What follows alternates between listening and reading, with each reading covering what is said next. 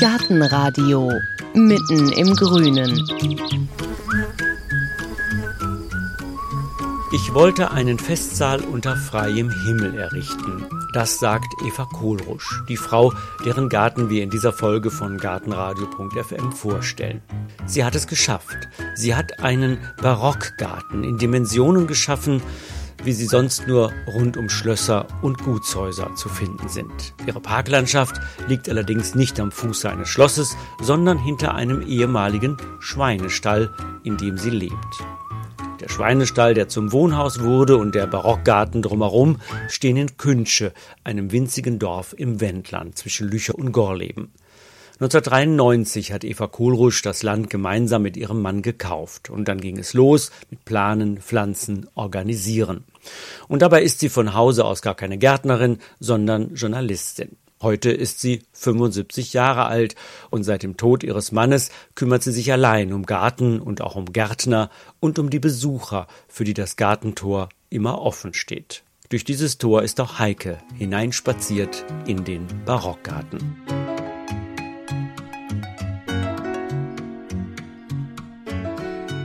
Es ist ein grünes, schmiedeeisernes Tor, umrahmt von zwei üppig rosa blühenden Kletterrosen.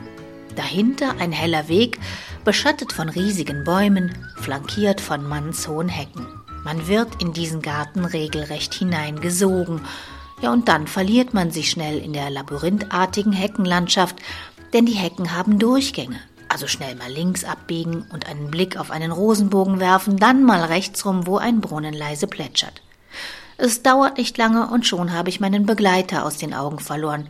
Komm doch mal hier gucken, höre ich ihn leise rufen, aber die genaue Richtung lässt sich nicht ausmachen. Also laufe ich erstmal Richtung Haus und Terrasse. Die erinnert an ein Ausflugslokal. Die Tische, Stühle und Bänke reichen für eine ganze Busladung von Besuchern, die unter grünen, pinken und fliederfarbenen Sonnenschirmen Schatten finden. Im Moment sitzt nur Eva Kohlrusch unter einem fliederfarbenen Sonnenschirm und bietet mir den Platz neben sich mit Blick in den Garten an. Also, wir sitzen jetzt hier auf der Terrasse, ein bisschen über Ihrem Barockgarten. Vielleicht könnten Sie erstmal beschreiben, wie der aussieht. Also der Barockgarten ist meiner Meinung nach eigentlich ein Renaissancegarten, aber den Namen Barock hat mir die Kulturbehörde in Niedersachsen verliehen und nun bin ich einverstanden. Das Barocke daran ist, dass ich ihn vollkommen nach der Idee der Symmetrie aufgebaut habe. Immer alles sehr ordentlich, immer symmetrisch zueinander geordnet, mit langen Sichtachsen. Das schwimmt aus der Renaissance in den Barock hinein. Und das ist eigentlich so ein typisches Bild aus viel Heckenlandschaft. Wir haben hier Liguster für die Hecken genommen. Und ich habe immer versucht, diese Geradlinigkeit, alles auf Geometrie aufbauend und dieses geradlinige, vielschichtige Grün immer irgendwo an einer Stelle zu durchbrechen mit der Farbe lila oder manchmal mit pink. Und dadurch ist die Symmetrie manchmal aufgebrochen, aber dadurch kriegt der Garten natürlich auch seine Lustigkeit. Wenn man das mal von hier oben beschreibt, man kann ihn gar nicht überblicken, weil der so riesig groß ist. 47.000 Quadratmeter ist der groß? Nein, richtig ist er 23.000, der angelegte Garten. 47 oder 50.000 ist mein gesamtes Grundstück, aber 23.000 sind jetzt angelegter Garten und er ist aufgeteilt in sehr verschiedene Gärten, so dass man durch Hecken hindurchwandert und immer nach ein paar Schritten ein völlig neues Gartenbild vor sich hat, einfach um eine Vielfalt zu zeigen. Ich hatte ursprünglich gar kein historisches Vorbild, sondern ich wollte einfach einen Festsaal unter freiem Himmel anlegen. Das war mein Thema für diesen Garten. Und ich wollte, dass man hindurch schreitet, von vorn bis hinten und zurück, und dass immer ein neues Bild sich auftut. Und das tut es auch. Ich bin jetzt eben hier schon ein bisschen durchgewandert. Ich habe mich auch gleich verloren, weil es ist riesig groß. Wie viele Kilometer Hecken haben Sie eigentlich? Wissen Sie das? Wir haben es mal abgeschritten mit so einem Zähler und es sind 1400 Meter Hecken, was die Gärtner, die für mich gearbeitet haben, immer in, in Panik versetzte. Nicht noch mehr Hecken, nicht noch mehr Hecken. Und ich muss auch sagen, das war eigentlich ein Fehler. Ich komme aus der Stadt und hatte immer Gärten. Ich komme aus Hamburg. Ich hatte immer Gärten. Und ich wollte wieder einen Garten und endlich mal einen großen. Und ich habe, als alles leer war, dies war alles eine ganz leere Fläche, unter der es eine 200, heute 220-jährige Eiche gibt und eine 140 Jahre alte Eibe, die von den Frauen immer beschnitten wurde für Girlanden, für Hochzeiten, Schützenfest und so weiter und die deshalb überhaupt noch überlebt, weil sonst wäre sie längst auseinandergefallen. Aber sonst war alles leer und wenn du vor einer leeren Fläche stehst, kannst du nicht mehr schätzen, was du da machst. Und ich habe den Fehler gemacht, einfach zu sagen, da hinten, ja, da macht mein Garten so eine kleine, das Stück eine kleine Taille, da ziehe ich eine Linie rüber und bis dahin ist es mein Garten. Und da war es im ersten Anflug bereits 15.000 Quadratmeter. Das ist zu gierig, weil ich vergessen habe, dass man Hecken ja immer schneiden muss. Und zwar ein Leben lang. Möglicherweise noch über meinen Tod hinaus wenn ich nicht möchte, dass der Garten nach meinem Tod niedergewalzt wird. Das war also ein Fehler und ein bisschen zu viel Übermut. Aber wie war das denn 1993? Da kamen Sie hier hin und das Wendland, muss man ja sagen, wo wir hier sind, das ist bestimmt von Ackerbau. Hier gibt es Kartoffelfelder, Gerste, Weizen, große Windräder bestimmen das Bild. Also es ist wirklich nicht die Gegend, wo man jetzt so einen, ich sag mal, dramatischen Garten erwarten würde. Ja, aber wenn wir bei dem Wort Barock bleiben, was ich meiner Meinung nach lieber in Renaissancegarten übertragen würde, aber das Wort ist zu lang für Anzeigen und manchmal auch zu schwierig für manche Denker. Eigentlich ist dies eine Landschaft mit barocken Schlössern, mit barocken Häusern. Äh, Lüchow ist eine mittelalterliche Stadt und ich finde, wenn ich, wenn mein Mann und ich von Hamburg aus durch die Landschaft gefahren sind, habe ich immer das Gefühl gehabt, diese Ordnung, diese Symmetrie mancher Bilder ist überall. Die Gradlinigkeit der, der großen Wege, der großen Achsen von Baumreihen mitten in Feldern. Ich finde, das ist gar nicht so fremd zu dem, was ich hier gemacht habe, wobei ich natürlich meine so eine Art innere Pinnwand mit mir herumtrage von historischen Stichen, wie, wie sowas früher aussah. Und immer habe ich irgendwo einen Eindruck davon geklaut und umgesetzt in etwas kleinere Form, aber auch in ja, etwas überbordender Form. Haben Sie den ganzen Plan für den Garten denn dann schrittweise selber gemacht oder hatten Sie Vorbilder oder hatten Sie sogar Hilfe von einem Gartenplaner damals? Nein, das habe ich alles ganz alleine gemacht. Wie gesagt, mit dieser inneren Pinnwand von Tausenden von Stichen und von vielen Gartenbüchern, in denen sich mir immer irgendwelche Bilder, irgendwelche besonderen Formationen und sehr viel eines architektonischen Gartens und formaler Gärten überhaupt eingeprägt hat, das habe ich aus mir selber gepflückt und habe das Stück um Stück gemacht. Und da hätten Sie mich manchmal sehen können, wenn ich irgendwo stand und dachte, okay, hier geht der Wind so und drüben auf dem Nachbargrundstück stehen diese ganz, ganz großen alten Bäume. Wie richtest du dich aus? Kennen Sie diese Szenen, wenn auf einem Sportplatz eine Stabhochspringerin ganz konzentriert irgendwo steht und du siehst, jetzt im Geiste macht sie ihre Schritte und dann rennt sie los und dann schwingt sie sich mit dem Stab über die Barrikade. Ungefähr so bin ich immer durch den Garten gegangen und hatte immer das Gefühl, jetzt fühle ich erstmal. Ich dachte, ich müsste das Licht und den Wind und den Vogelgesang irgendwie umdichten in einen Garten, in eine Form. Und dann habe ich das irgendwie gemacht. Und andererseits muss man sagen, jeder Garten, der so streng zunächst angelegt ist, wie ich es gemacht habe, ackert irgendwann mit. Der sagt, hier kommt nicht der große Baum, wie du ihn dir erträumt hast. Hier kommt ein kleiner, der wächst einfach nicht. Oder hier muss ich unbedingt die Rosen wuchern lassen, wie du das nie erwartet hättest. Ich hatte einen Rosenstrauch, der war elf Meter hoch und neun Meter im Durchmesser.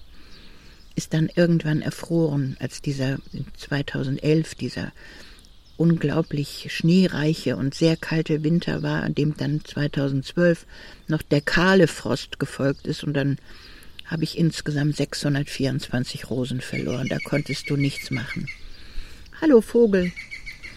Also, ähm, ein Garten und dieser auf seine wirklich brachiale Weise hat immer mitgearbeitet. Es gibt Dinge, die die macht der Garten alleine und du musst das dann auch zulassen. Ich habe zum Beispiel die Farbe Gelb verbannt aus meinem Garten, aus der ganzen Skala.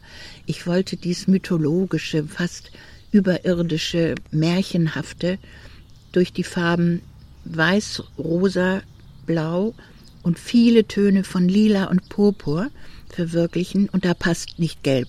Das knallt. Es ist eine Signalfarbe ist so vernünftig, ordnet so und zieht so den Blick auf sich, habe ich gelb rausgelassen. Aber es gab eine Rose, die wahrscheinlich falsch ausgeschildert war, sonst hätte ich sie nicht gekauft. Aber ein Mauerpfeffer hat sich durchgeboxt. Und den streichle ich und sage, du bist so tapfer, du hast es geschafft, du darfst bleiben. Aber sonst bleibt es bei den schattigen Farben, bei den geheimnisvollen Farben, die etwas mehr Verzauberung bringen als Gelb. Und jetzt haben Sie gerade schon den Winter 2011 angesprochen. Es gab aber auch mal eine große Überschwemmung. War das die Elbe? Auf alle Fälle stand der, der Garten unter Wasser. Ja, das war 2002, die ganz große Flut. Und das war so, dass wir alle schon hier im Dorf rote Zettel bekamen und man erfuhr irgendwann, dass hier unser Hof ist der höchste auch unter Wasser stehen würde. Nicht viele Zentimeter, aber es reichen ja drei, die in dein Haus schwappen. Aber hier kommt nicht die Elbe von Gorleben, das ist Luftlinie zehn Kilometer von hier, nicht angeschwappt oder angerollt. Das Wasser steigt von unten. Das Grundwasser steigt. Und es ist ehrlich kaum noch Wasser, was dann im Garten immer mehr hochgluckert. Es ist eigentlich eine Kackbrühe, eine furchtbare Brühe. Das stieg und es war 60 Zentimeter war der hintere Gartenteil unter Wasser. Da war ein sehr strenger Buchsgarten angelegt und ich hatte immer die teuersten großen Buchse gekauft, weil ich gedacht habe, ich will es ja noch erleben, wie dieser Garten aussieht und so ein Garten dauert 150 Jahre. Was auch ein Irrtum einer Städterin ist. In fünf Jahren macht der Buchs ganz schöne Sprünge. Aber der war nun vollgestellt mit 40 großen Buchsen und alle standen unter Wasser, inklusive der Ligusterhecke. Und wenn Immergrüne etwas nicht abkönnen, ist es ständig mit Füßen im Wasser zu stehen. Und es ist alles eingegangen. Aber hier im vorderen Teil blühten und glühten die Rosen, als wenn nichts geschehen ist. Die Vögel sangen. Es war sehr absurd. Und da habe ich dann vor lauter Schreck Erlen gepflanzt, weil Erlen können mit den Füßen im Wasser stehen. Und ich habe geguckt, was ist auf diesem Garten, der heute den Namen Verlorener Garten trägt, was ist in diesem Gartenstück, hat überlebt. Und das waren Veilchen, das war die Iris, die fand das sogar ganz toll, nicht? Die mag so eine merkwürdige Brühe, die ist riesig geworden. Wenn man sie jetzt anguckt, sie haben auch eine pinke Jacke an. Wir sitzen unter einem lila Schirm. Hier sind noch viele andere lila Schirme. Also lila ist ja eine sehr dramatische Farbe. Barock-Renaissance-Garten sind eigentlich auch dramatische Gärten. Jetzt sind Sie von Hause aus eigentlich Journalistin. Sie waren die erste weibliche Chefredakteurin der Bild für acht Jahre, dann Gesellschaftskolumnistin bei der Bunte. Da muss man ja auch ein gewisses Faible für Drama haben. Ist das jetzt egal, ob Journalistin oder Garten? So Drama, Emotionen, der Antrieb? Ich denke mal, der Garten ist mir widerfahren, obwohl er ganz zu meiner eigenen Befindlichkeit passt. Der Journalismus ist etwas, wo ich mich immer bewegt habe, in einer Sprache zu sprechen, die bildhaft ist und die die Menschen an sich bindet und die Bilder und Träume, Gefühle, Stimmungen in anderen Menschen aufruft, im ersten Moment, wo Sie nur den ersten Satz lesen, wissen Sie schon, um was es gehen würde. Ich habe, ich gelte ja als Boulevardjournalistin, was immer sehr boshaft und manchmal sehr defetistisch fast benutzt wird und ich nicht wirklich als reinen Journalismus gelte. Und ich gehe davon aus, es gibt Themen, die möchten wir fühlen. Da möchten wir nicht nur einfach in Informationen stochern, sondern wir möchten begreifen, was geht da vor sich. Warum entscheidet jemand so? Warum berührt uns manches und manches nicht? Wie gehen wir damit um? Wie werden wir selber fertig, wenn etwas uns erwischt hat? Und nun erfahre ich durch die Art, wie ich meinen Garten angelegt habe, dass wieder sowas passiert, nämlich, dass Menschen durch den Garten gehen und es klingt etwas anmaßend, wenn ich es selber so beschreibe, aber die völlig verzaubert sind, bezaubert, verzaubert, die manchmal hier auf die Terrasse gewankt mit Sternenaugen und sagen, jetzt setze ich mich hierher und hier stehe ich nie wieder auf. Oder sie sagen, was für ein Paradies. Nun hören wir im Moment nicht so viele Vögel. Das gehört natürlich eigentlich auch noch dazu. Der Gesang, der Flug der Vögel. Ich habe immer gesagt, wer Bäume pflanzt, und ich habe 391 Bäume gepflanzt in eine leere Fläche, wer Bäume pflanzt, pflanzt Vögel, pflanzt ihre Gesänge, pflanzt ihren Flug, pflanzt ihre Brut. Also man pflanzt mehr als nur den Baum. Und das hat offensichtlich eine Atmosphäre bekommen, für die ich mich nicht hingesetzt habe, um zu sagen, so was mache ich jetzt. Die ist gewachsen. Diese Atmosphäre ist entstanden Stück um Stück und da kommt etwas bei den Menschen an, wie ich mir oft gewünscht habe, dass meine Texte ankommen. Und da insofern passt es gut zusammen, aber ich habe auch unheimlich viele Fehler gemacht. Nicht nur die Größe, und der Umfang der Hecken. Ich habe auch Fehler gemacht, zum Beispiel hier rund um die Terrasse gibt es eigentlich so eine Art Kreis. Erstens habe ich aus Sissinghurst, aus dem Garten in England, dem Sissinghurst Garten, gesehen, ach Gott, man kann ja eine Hecke auch rund pflanzen. Das kann man auch. Aber nun ist diese Hecke hier auch rund um diese Terrasse gepflanzt und ich habe den ganzen Streifen dazwischen mit etlichen Hunderten von Lavendel bepflanzt, was eine furchtbar dumme Idee war, weil es stehen rundum Eichen und die Eichen werfen irgendwann die Blätter ab und die haben viel Gerbsäure. Das kann gar keine Pflanze unter ihr ab. Aber es war einer der schönsten Sommer meines Lebens. Es war alles lila um uns rum, dramatisch, wie Sie sagen, aber auch auf seltsame Weise liebevoll und milde. Und dann musste man die Blüten abschneiden. Und dann hatte man so kleinere, dicke Igel. Und danach, bevor es in den Winter geht, muss man diese Kuppel noch tiefer schneiden. Und man hat einen flachen Igel. Und dann fallen drei Millionen Blätter auf diese Igel. Und die fallen da rein. Und wenn ich dann immer freitags hier ankam, musste ich die raussammeln wegen der Gerbsäure der Eichen. Und das heißt, hat's geregnet, waren die schleimig, die Blätter. War es trocken, hat es Sonne gegeben, waren sie porös und staubig. Ich konnte sie anfassen, wie ich wollte. Sie glitschten mir aus den Händen oder sie zerbröselten. Und da wusste ich, das war ein Fehler. Man pflanzt unter Bäume keine Lavendel. Und das habe ich dann aufgegeben. Und ehrlich gesagt habe ich seitdem nie eine richtige Idee für diesen Kreis gefunden. Ich stochere immer so ein bisschen rum.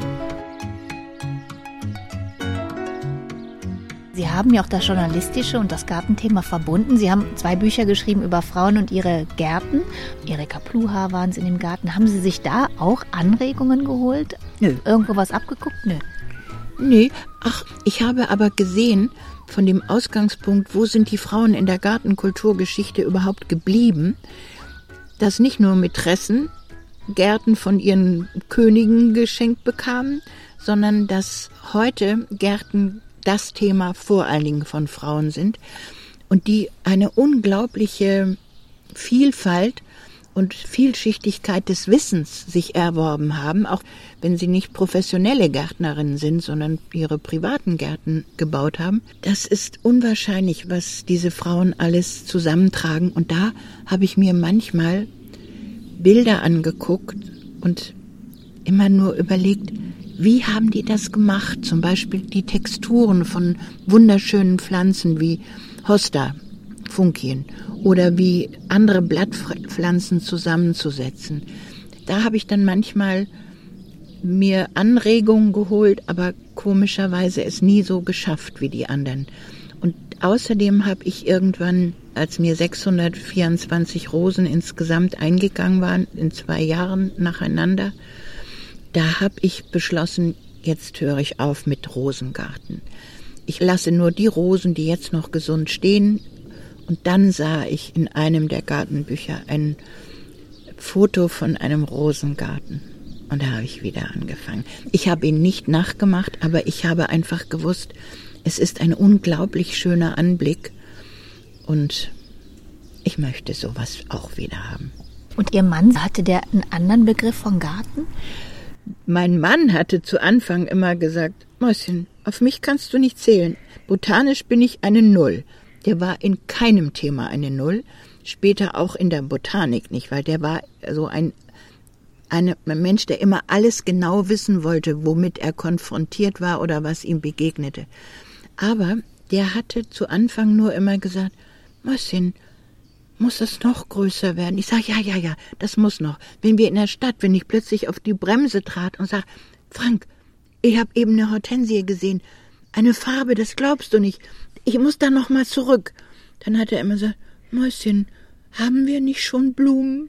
Also er war immer irritiert über meine scheinbar ungebändigte Lust, immer noch mehr zu, zu machen und immer noch präzisere Bilder zu schaffen.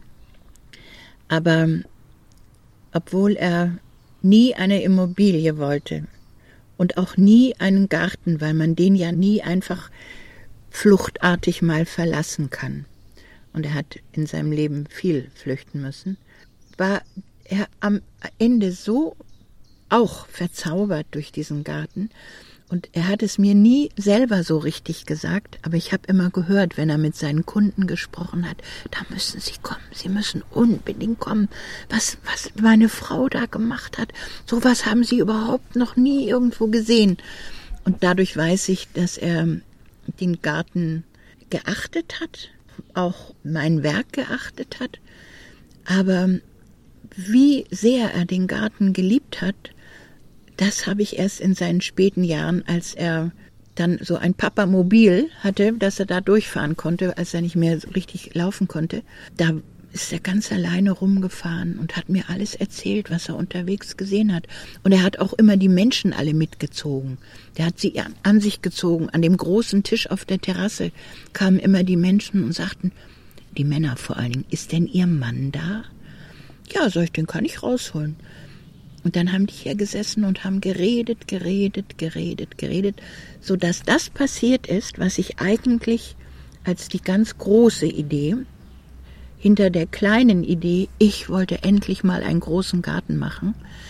Die große Idee war, dass Gärten, wie es in der Renaissance gültig war, Schauplatz der Gesellschaft sind, Treffpunkt der Gesellschaft. Da zeigte man sich. In diesen kleinen Mariengärtlein des Mittelalters in den Gärten, Innenhofgärten der Antike, da hatte man immer nur den privaten Zugang. Und mit Gärten in der Renaissance hat man zum ersten Mal die Landschaft überhaupt auch als malerische Landschaft begriffen und die Natur nicht mehr nur als beängstigend. Plötzlich war die Natur etwas, das Schönheit produzierte, aber auch durch Eingriffe Schönheit zeigen sollte. Man musste auch als Fürsten nicht mehr seine Spiegelsäle öffnen. Man konnte seinen Garten zeigen als repräsentativen Raum. Aber das blieb bis zur Goethe-Zeit eigentlich so, dass Gärten immer der Treffpunkt der Schöngeister, der Dichter, der Maler, der Philosophen sehr oft und natürlich auch mancher Experten waren und eigentlich wollte ich das heimlich wiederherstellen.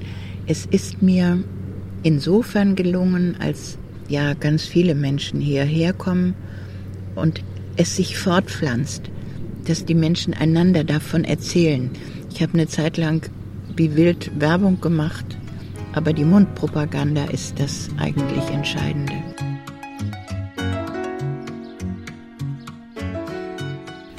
Wenn man hier reinkommt, das Tor ist offen. Es gibt dann so eine kleine Stele, da kann man drei Euro Eintritt bezahlen. vier. Vier hat sich geändert, der Preis, ja. ganz wichtig. Und dann kann hier aber wirklich jeder rein in ihren privaten Garten.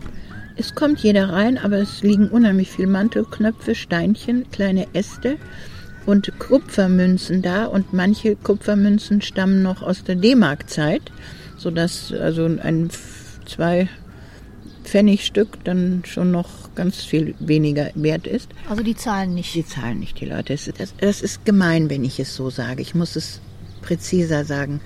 Diejenigen, die den Garten besichtigen wollen, zahlen immer. Aber es ist irgendwas ja in unserer Gesellschaft insgesamt passiert, dass Menschen meinen, ihnen stünde alles zu und wieso, die hat doch alles. Was braucht die noch Eintrittsgeld? Aber wenn ich mal schätze, dass ich 3000 im Monat alleine für Gärtner bezahle und für Ersatz von kaputten Bänken, wieder zu reparierenden Wegen, aber auch durch Ersatz von Pflanzen, die erneuert oder ergänzt werden müssen. Das sind 3000 im Monat und wenn ich Glück habe, habe ich 400 bis 500 im Monat durch Eintrittsgelder. Wie soll das sich gegeneinander aufrechnen? Ich zahle also ständig unheimlich drauf was mir viele Jahre gar keine Mühe gemacht hat, weil ich eine sehr gut verdienende Journalistin war. Aber heute bin ich immer so ein bisschen am Zusammenbrechen, weil ich gar nicht mehr weiß, wie ich das schaffen soll, ohne Einkommen den Garten zu erhalten. Und ich arbeite im Moment daran, Förderer zu finden und hoffe, dass mir das gelingt. Ja, weil Sie ja auch sagten, der Garten kann noch 100 Jahre so bestehen oder noch länger? Haben Sie denn da schon was geregelt? Nein, ich kriege immer nur die klugen Ratschläge, wenn ich sage, ich schaffe das nicht mehr, ich schaffe das nicht mehr. Und ich laufe dem manche Nacht hin und her und denke, was kann ich denn jetzt wieder verkaufen? Jetzt am Wochenende hatte ich gerade zwei goldene Taschenuhren verkauft und damit konnte ich jetzt wieder das große Team hier bezahlen. Aber dass ich manchmal wirklich ganz unruhig bin, wie schaffe ich das, wie schaffe ich das, den nächsten Monat zu bezahlen? Dann kriege ich immer den klugen Rat, ja, dann verkleinere dich doch. Aber wie soll man das machen? Soll ich die Hecken niederwalzen? Soll ich Bäume fällen? Dann wäre ich verkleinert. Und wenn Sie jetzt sehen, es wird doch schwieriger mit der Zeit den Garten zu halten. Hat sich das trotzdem gelohnt, Ihren Gartentraum zu leben? Soll ich Ihnen sagen, der Anfang war ja verrückt genug. Und ich habe das Gefühl, manchmal muss ich mich selber heute noch als verrückt bezeichnen, wenn ich daran glaube, dass ich es hinkriege, obwohl es ist gar nicht hinzukriegen. Ich habe nur ein, in die, die letzten 30 Jahre meines Lebens in dem glücklichen Zustand verbracht, dass ich nie jemanden bitten musste um etwas. Ich hatte immer mehr Geld, als ich brauchte. Und jetzt muss ich lernen, mal zu, nicht nur zu bitten, vielleicht sogar zu betteln. Aber wenn ich mich dran mache, Lösungen zu finden, man kann einen Freundeskreis gründen. Ich müsste eigentlich eine Stiftung machen, damit der Garten mitsamt dem Haus und allem, was ich an Hunderten von Gartenbüchern darin präsentiere, erhalten bleibt. Im Moment geht alles nur um den Traum, diesen Garten zu halten und auch um den vorausgefühlten Schmerz. Ich habe das Gefühl, ich stürbe, wenn ich den Garten verlassen muss. Und das meine ich ganz ernst. Und da ich leben will, will ich auch kämpfen. Aber ich weiß noch nicht so richtig, wie das geht. Ich bin gerade dabei, mir alle Informationen zusammenzutragen und ich hoffe, dass es irgendjemanden gibt, der so ähnlich verrückt ist wie ich und sagt, das muss man doch erhalten. Dieser Garten ist doch für viele ein schöner Ort geworden und er ist auch vom Bild her ein, ein Zauberort. Ein Zauberort, der für alle offen steht. Wenn Sie sich diesen Zauberort einmal selbst ansehen möchten, dann finden Sie Kontakt und Adresse von Eva Kohlruschs Barockgarten auf unserer Internetseite gartenradio.fm und Sie können sich den Garten auf Fotos natürlich schon mal anschauen. Und damit ist diese Folge vom Gartenradio.fm auch schon wieder zu Ende. Mit einem Ton aus dem Garten verabschieden sich Stefan Quieditz und Heike Sekoni und sagen Danke fürs Zuhören. Gartenradio Gezwitscher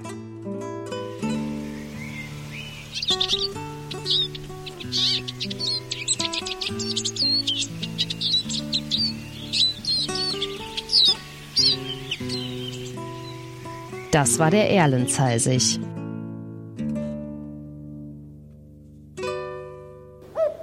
Gartenradio Ausblick. In der nächsten Folge hören Sie zu Besuch bei Deutschlands einzigem Apfelzüchter im Julius-Kühn-Institut im sächsischen Pillnitz, wo nicht nur neue Apfelsorten gezüchtet werden, sondern auch das genetische Erbgut jahrhundertealter Apfelsorten gesammelt wird. Adams Parmäne steht da, Adelsleber. Adelsleber, Calville und Altleder Pfannkuchenapfel, Ananas-Renette, das sind natürlich schöne Namen. Sommer Maschansker von 1560, der Breitarsch, toller Name natürlich für einen Apfel von 1535. Also wir haben mal einen Apfeltag gemacht, da hat die Verantwortliche für die Genbank, die Frau Dr. Höfer, eine Verkostung gemacht mit Äpfeln aus den verschiedenen Jahrhunderten. Ist natürlich dann auch eine tolle Sache. Also die frühesten Äpfel hier sind hier aus dem 14. Jahrhundert. Schön, ne?